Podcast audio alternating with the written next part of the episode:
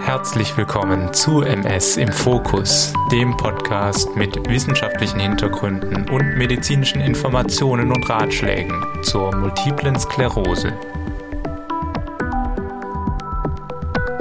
Herzlich willkommen zu meiner ersten Folge des Podcasts. Mein Name ist Dr. Adrian Ming Schumacher und ich bin der Host von MS im Fokus. In meiner Rolle als MS-Spezialist und Wissenschaftler zuletzt an der LMU München beschäftige ich mich seit Jahren mit dieser Erkrankung. Ich möchte nun mein Wissen mit euch teilen, um ein tiefergehendes Verständnis zur multiplen Sklerose zu ermöglichen. Dafür geht es in dieser ersten Episode um die Basics, was genau bei der MS auf Gewebeebene passiert.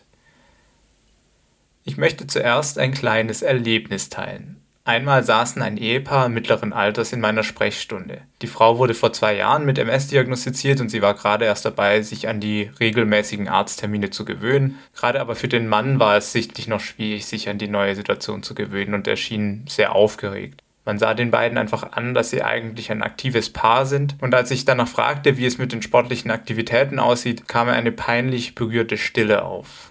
Und der Mann erwiderte zerknirscht, dass es ja nicht mehr so erwünscht sei, um die Muskeln zu schonen. Die Muskeln? Was ist denn das Problem mit den Muskeln? Ja, so wie es rauskam, hatte der Ehemann gedacht, die MS spiele sich vor allem in den Muskeln ab. Häufig, wenn ich mit Menschen darüber spreche, die wenig Berührungspunkte mit der Erkrankung haben, dann fallen tatsächlich Begriffe wie äh, da gehen doch die Nerven kaputt. Und tatsächlich wird auch oft von den Muskeln gesprochen.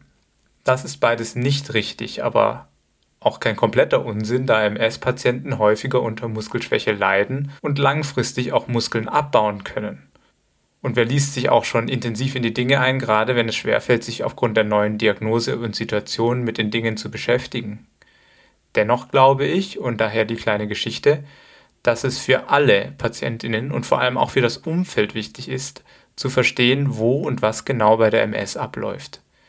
Das heißt auch, wenn ihr bereits bestens Bescheid wisst, dann könnte diese Folge vielleicht für eine Freundin oder einen Angehörigen gut sein, der noch kein Wissen zu MS hat und ihr vielleicht auch nicht die Rolle des Erklärers einnehmen möchtet. Starten wir also gleich durch und beantworten diese Frage. Was passiert bei der MS? Das möchte ich euch mit fünf Punkten näher bringen. Punkt 1. ZNS. Die Erkrankung hängt mit Nerven zusammen, aber genauer ist es eine Erkrankung des zentralen Nervensystems. Das zentrale Nervensystem besteht aus prinzipiell zwei Organen, dem Gehirn und dem Rückenmark. Die beiden sind die Schaltzentralen für jegliche Signale. Alles, was vom Körper als Input ankommt, also zum Beispiel was wir an der Haut fühlen oder die ganzen Signale von unseren Sinnesorganen wie dem Auge oder Ohr, läuft zum zentralen Nervensystem.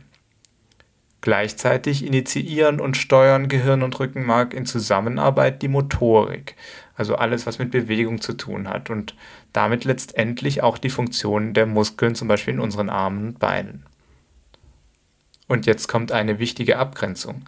Das periphere Nervensystem, das sind vor allem die Nerven, sprich Leitungsbahnen oder Kabel, die außerhalb von Gehirn und Rückenmark liegen. Die Nerven, welche die Informationen von und zu den Muskeln, Organen und von unterschiedlichen Sensoren übertragen, diese gehören also zum peripheren Nervensystem. Jetzt ist die Frage, warum ich auf diesen Unterschied so beharre. Zur Einordnung der MS ist es wichtig zu verstehen, dass sie eine Erkrankung des zentralen Nervensystems ist. Es gibt auch Erkrankungen des peripheren Nervensystems, aber diese haben erst einmal nichts direkt mit der MS zu tun. So, damit haben wir schon einen wichtigen Basispunkt. MS spielt sich im zentralen Nervensystem, also im Gehirn und Rückenmark ab. Übrigens ist nicht gesetzt, wo genau in diesen Organen ein Krankheitsbefall auftaucht. Es gibt auch viele MS-Patientinnen, wo zum Beispiel das Rückenmark nicht merklich beteiligt ist. Dazu kommen wir aber später. Punkt 2. Entzündung. Kommen wir zum zweiten Punkt, die Entzündung. MS ist eine entzündliche Erkrankung des zentralen Nervensystems. Entzündung kennt jeder Mann und jede Frau. Sie geht mit verschiedenen Merkmalen einher. Und nehmen wir mal etwas Banales, wie zum Beispiel ein entzündetes Nagelbett am Finger. Da findet eine Rötung, eine Schwellung, Erwärmung und Schmerzen statt. Je nachdem, welche Struktur betroffen ist, entsteht damit eventuell auch eine Funktionseinschränkung. Nach einer Weile hört das Ganze aber auch wieder auf und schwillt ab. Die MS ist eine Entzündung des Hirns und des Rückenmarks. Allerdings entzündet sich nicht das ganze Hirngewebe auf einmal, sondern zum Beispiel nur kleine Stellen, sogenannte Läsionen. Diese muss man sich räumlich vorstellen und damit meine ich jetzt nur die Form, wie kleine Eier, also ovaläre Regionen meist um Venen herum, die entzündlich verändert sind. Diese kann man auch übrigens im MRT, also im Kernspind, gut sehen. Mittlerweile weiß man auch, dass es sogenannte diffuse Entzündung gibt, die sich weniger eindeutig in der Bildgebung darstellt und zum Beispiel die weichen Hirnhäute, also die das Hirn umgebende Häute mit betreffen. Die Hauptträger dieser Entzündungsreaktion sind Entzündungszellen aus unserem Immunsystem, die angelockt werden von Botenstoffen. Man findet in den betroffenen Stellen also plötzlich Schwärme von Immunzellen. Durch die Botenstoffe wird aber auch der Blutfluss in der Region angeregt, daher auch die Überwärmung. Und zudem kommt es zu einer Vermehrung von Wasser um die Zellen herum. Vermehrtes Wasser im Gewebe nennen wir Ödem. Das Ödem ist das, was einen Großteil der Schwellung ausmacht. Ohne jetzt die gesamte sogenannte Entzündungskaskade zu erklären, möchte ich einfach nur darauf hinweisen, dass viele dieser Grundprinzipien in ganz vielen entzündlichen Erkrankungen vorkommen. Aus der Vogelperspektive betrachtet ist die allgemeine Entzündung in der MS erstmal nicht maßgeblich anders als bei anderen entzündlichen Erkrankungen, die sich in anderen Organen abspielen, wie zum Beispiel in den Gelenken beim Rheuma oder einer Lungenentzündung. Aber die genaue Zusammensetzung der Entzündung und vor allem die Ursachen, warum die Entzündung überhaupt zustande kommt, können sehr unterschiedlich sein. Und das bringt mich schon direkt zu meinem nächsten Punkt. Punkt 3. Autoimmun. Jetzt müssen wir erst einmal tief Luft holen, denn jetzt tauchen wir ein Stück tiefer ein.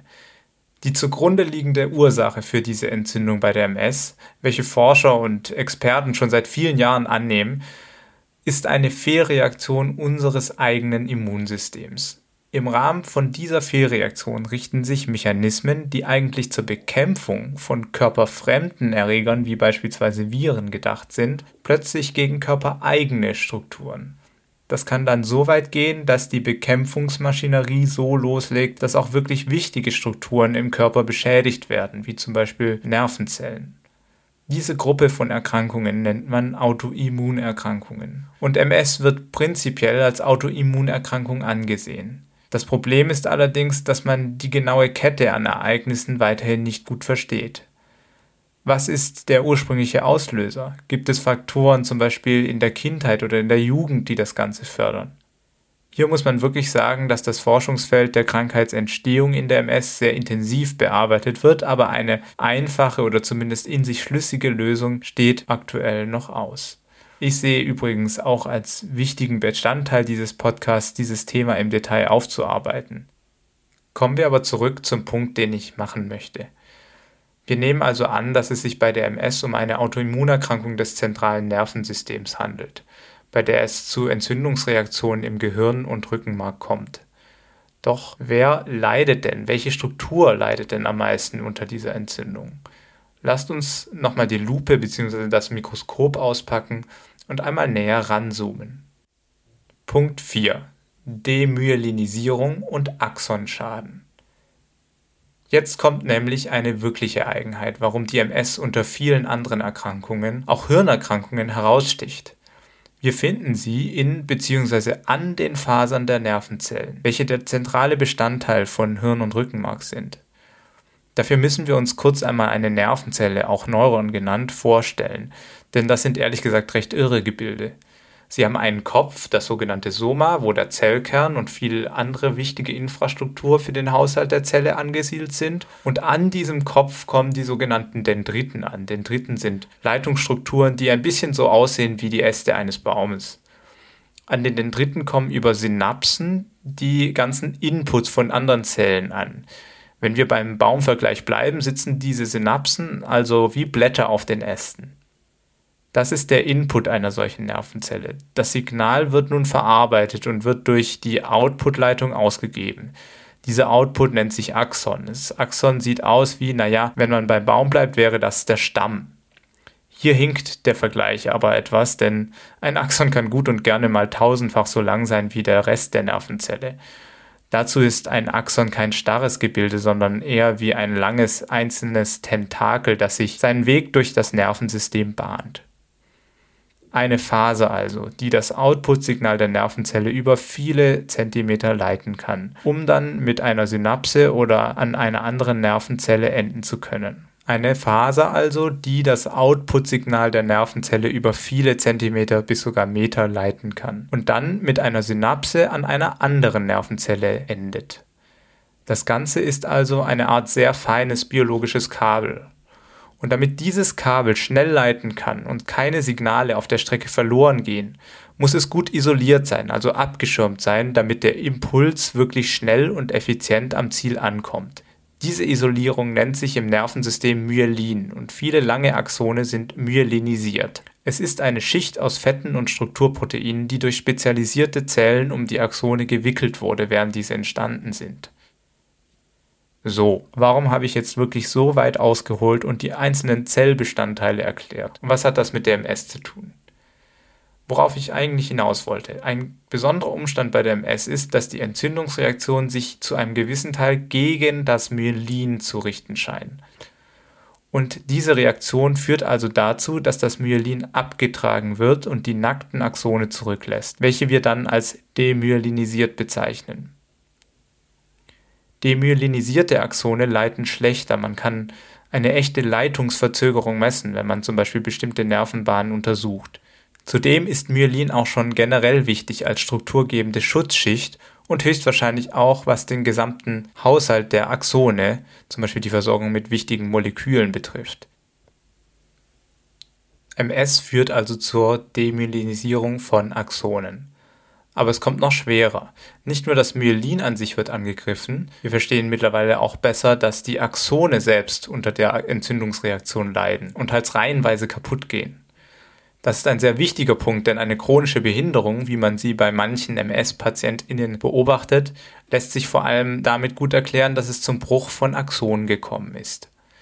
Zusammengefasst sind also die Demyelinisierung und der Axonschaden die bedeutendsten Beschädigungen, die durch die autoimmune Entzündungsreaktion bei der MS entstehen.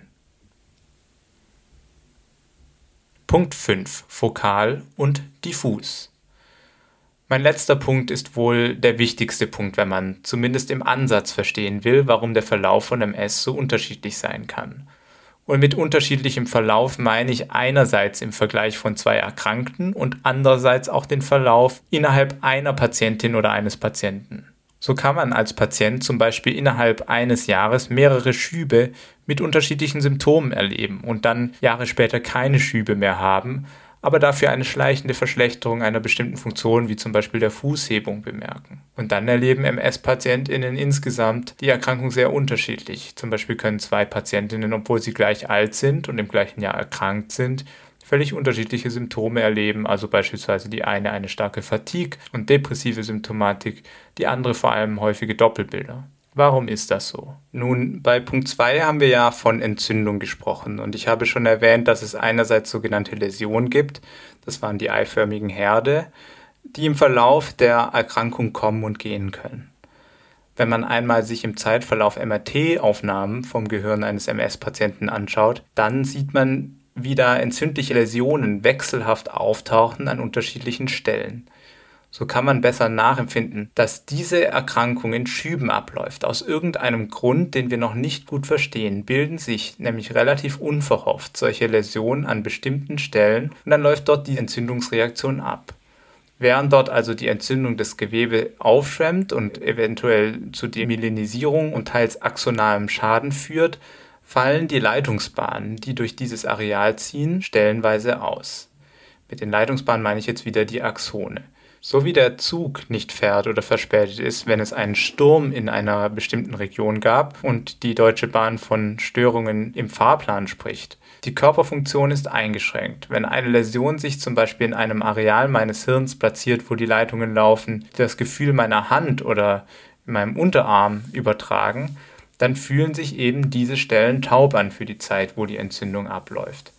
Nach mehreren Wochen ist die Entzündung abgeklungen. Vielleicht wurde etwas Schaden angerichtet, aber ein großer Teil der Strukturen sind wahrscheinlich noch intakt. Um nochmal ein anderes Bild zu bedienen, ist es für mich etwas wie nach einer Überschwemmung. Das Wasser hat ordentlich Schaden angerichtet und alles ist verschmutzt, aber die großen Möbel und die Wände sind noch an ihrem Platz. Danach wird repariert und aufgeräumt und die Funktion ist irgendwann zum größten Teil wieder vollständig da. So funktionieren Schübe auf der Ebene des Gewebes. Der zentrale Punkt hier ist aber, dass wir einfach nicht wissen, wann und wo eine solche Entzündung ablaufen wird. Es ist also ein zufälliges Phänomen. Also man kann genauso gut auch würfeln. Die Therapien versuchen allerdings, die Häufigkeit an solchen Entzündungen insgesamt einzudämmen und schaffen das auch sehr gut mittlerweile, sodass man als Patient in weniger Schübe erleidet als ohne Therapie. Dann habe ich andererseits auch erwähnt, dass es auch in Anführungszeichen diffuse Geschehen gibt, also entzündliche Aktivität, die sich nicht intensiv an einer Stelle abspielt, sondern etwas verteilter über eine größere Fläche. Diese diffuse Entzündung ist viel weniger verstanden, könnte aber eine große Rolle in der Entstehung der progredienten Varianten der MS spielen.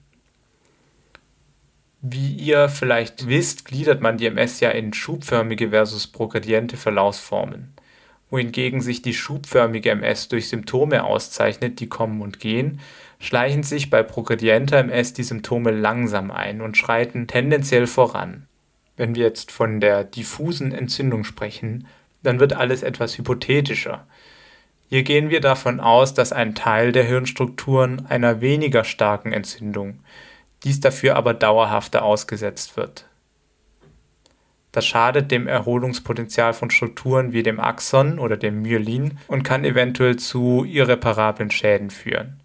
Wie gesagt, gehen wir immer davon aus, dass bei der chronisch progredienten MS solche Mechanismen eine größere Rolle spielen. Eventuell sind auch Symptome wie kognitive Probleme oder Fatigue auf einen diffuseren Mechanismus zurückzuführen und nicht auf solche ortsgebundenen Läsionen. Aber das sprengt ja aktuell den Rahmen, daher verspreche ich, dass ich diesem Thema gerne mal eine ganze Episode widmen werde. So, das waren meine fünf Punkte, um die Erkrankung MS etwas besser einzuordnen und um zu verstehen, was auf der Ebene des Gewebes und der Zellen hier genau passiert. Lasst mich also nochmal kurz diese Punkte wiederholen. Bei der MS handelt es sich um eine Erkrankung des zentralen Nervensystems, also des Gehirn und des Rückenmarks, bei der das eigene Immunsystem Entzündungsreaktionen verursacht, die letztendlich zur Schädigung von insbesondere der Myelinschicht, aber auch der Nervenfasern führen. Diese Entzündungen treten zufällig an bestimmten Stellen auf, sogenannte fokale Entzündungsherde, können aber auch diffus ablaufen. Wir vermuten darin unter anderem eine Ursache für die verschiedenen Verlaufsformen der MS. Je nachdem, wo die Entzündung abläuft, hat man als Patientin oder als Patient unterschiedliche Symptome. Die Symptome spreche ich übrigens in einer anderen Folge nochmal im Detail durch, daher würde es mich freuen, wenn ihr dort mal reinhört. Damit bin ich jetzt fast am Ende meiner ersten Folge. Vielen Dank für eure Aufmerksamkeit. Ich hoffe, ihr konntet das ein oder andere Aha-Erlebnis mitnehmen. Falls ihr Probleme habt, Dinge zu verstehen, ich noch langsamer, einfacher oder auch über komplexere Dinge sprechen soll, dann lasst es mich jederzeit wissen. Ich möchte zum Schluss noch etwas zu Emmeline erzählen. Ich bin als Medical Lead bei Breakthrough Health tätig. Das ist eine Firma, die diese App in Abstimmung mit vielen MS-Patienten über zwei Jahre entwickelt hat. Emmeline schreibt man E-M-I-L-Y-N. Das ist ein Anagramm von Myelin. Aktuell ist sie in allen englischsprachigen Ländern schon seit längerem verfügbar und wurde bereits von 50.000 Patientinnen und Patienten heruntergeladen. Ab dem vierten Quartal 2021 gibt es diese auch in Deutsch im Apple App Store und auf Google Play kostenlos zu haben. Bei Emmeline geht es darum, die Übersicht und Kontrolle über die Erkrankung zu bewahren. Hier könnt ihr ganz einfach und intuitiv eure Symptome festhalten, zusätzlich Tagebuch führen, wenn es etwas Besonderes gab und euch an eure Medikamente und Arztbesuche erinnern lassen. Dazu unterstützt Emmeline mit Inhalten rund um die MS und hat eine große weltweite Community von Menschen, die ebenfalls an der gleichen Erkrankung leiden. Also schaut mal in Emmeline rein und nutzt die App aktiv. Wir haben NutzerInnen, die täglich ihre Stimmung oder Symptome festhalten, um solider mit ihren Behandlungsteams zu kommunizieren. Andere nutzen Emmeline hier und da mal, wenn ihnen etwas Besonderes auffällt und sie es notieren wollen. Auch wenn wir schon seit Jahren Apps für unterschiedliche Lebensbereiche nutzen und auch die ein oder andere App auf unserem Smartphone liegen haben, die wir genervt oder nie wieder benutzt haben, bin ich überzeugt, dass wir die Möglichkeiten von Apps noch nicht ausschöpfen. Und das gerade, wenn es um unsere eigene Gesundheit und die Bewältigung einer chronischen Erkrankung geht. Also, wenn euch das zusagt, ladet Emilyn mal aus den Stores auf euer Gerät und schaut es euch an. So, das war es für diese Folge und ich hoffe, wir sehen uns zur nächsten Folge, wenn wir für ein tiefer gehendes Verständnis und eine starke Bewältigung die MS in den Fokus nehmen.